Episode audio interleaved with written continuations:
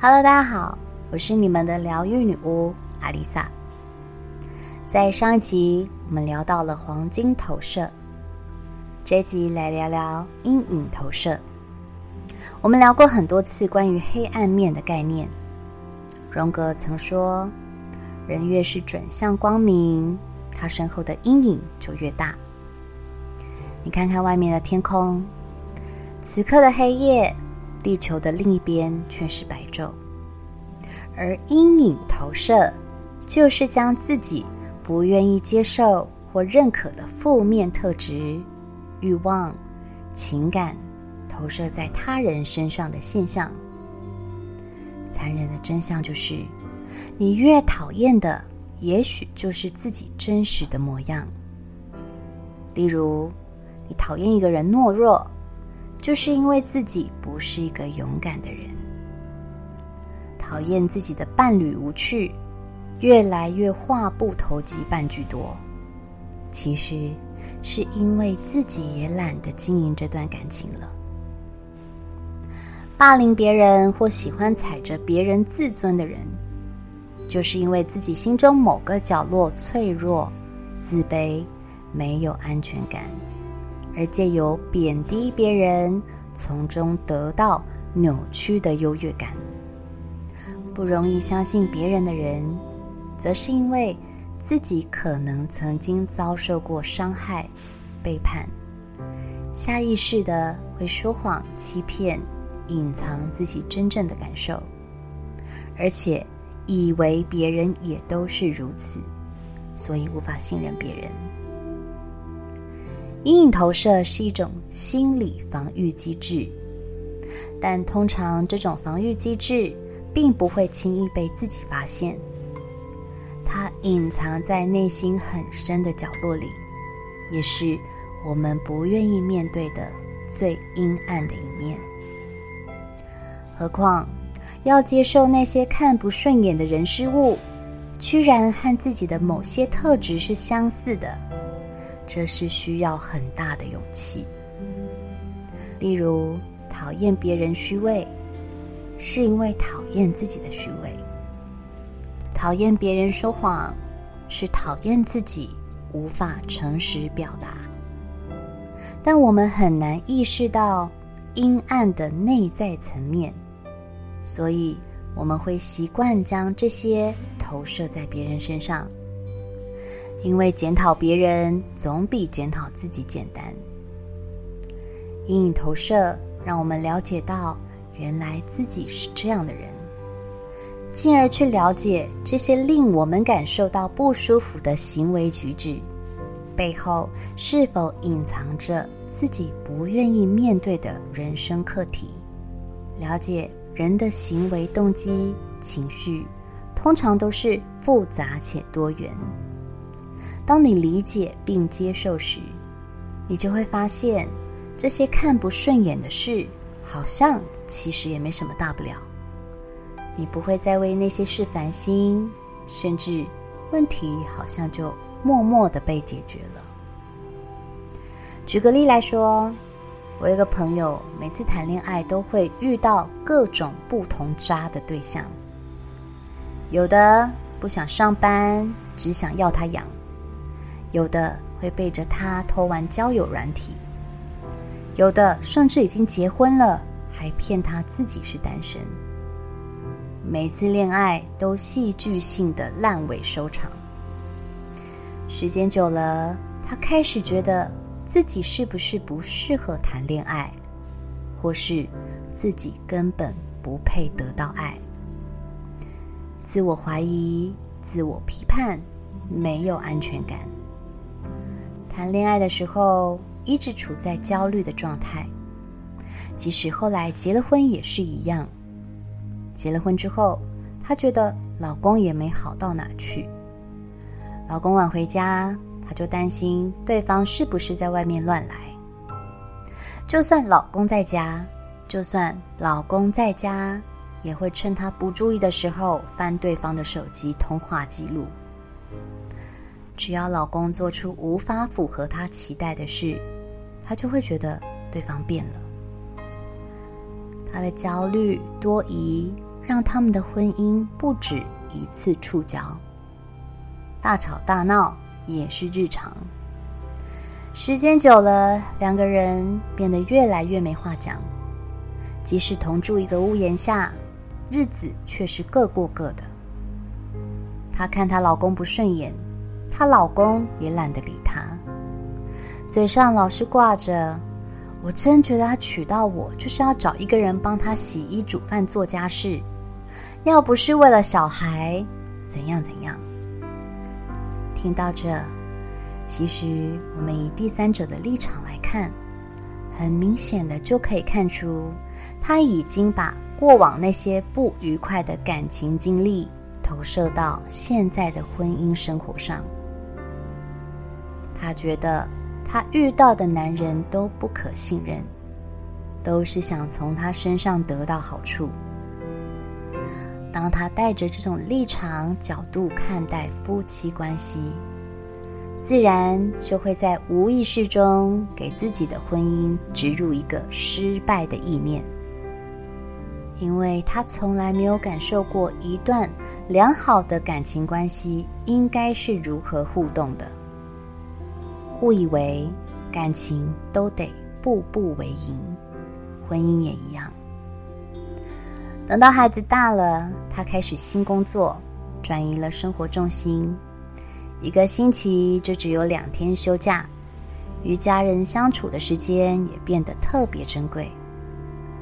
她渐渐的不再只看到老公不好的地方，不再三不五时的查看手机。老公晚回家，她也不再躁郁。毕竟隔天要上班，她不吵不闹，就会乖乖自己上床睡觉。她说：“都是大人了，做什么自己负责。喝醉了爬也要自己爬回来。我在家里穷担心也没用。”她的改变也引起了老公的改变。以前她夺命连环扣，现在老公自己打电话报备。以前她碎念老公不负责任，现在老公会主动问她家事有没有需要帮忙的。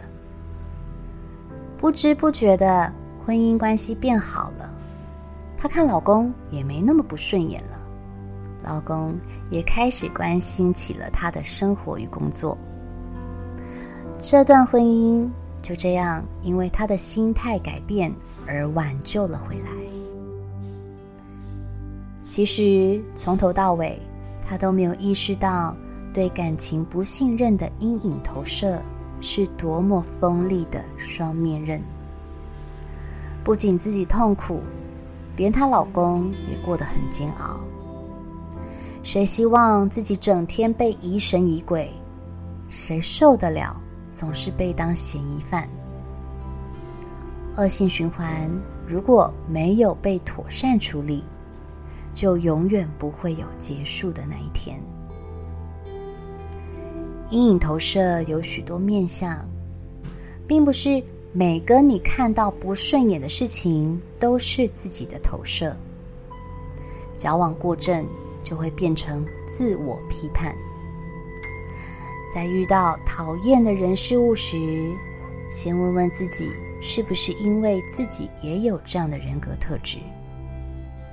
如果自己是个懒惰的人，就不要抱怨别人懒惰；若自己是个不愿意打开心胸与别人交流的人，就不要抱怨别人难相处。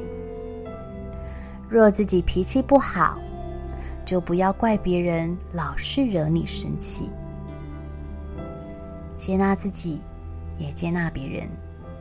那些心里过不去的事，自然而然就会过去。投射并不一定都是不好的，而是要了解这些投射行为的背后有什么样的动机，而不是去定义这些行为。行为是表象，动机是内在本质，而动机才是我们要去探索的。这就是觉察。如果在反思之后，你发现你既没有那种特质，也真的看某个人事物不顺眼时，那么这就不是阴影投射心理了。你无法忍受别人的事，就是无法忍受自己的事。例如我上一集所提到的恐阴症，跟我最无法接受的贪婪与自大。既然无法容忍自己做出这种事，自然而然也会刻意避免做出这样的事情，造成别人的困扰。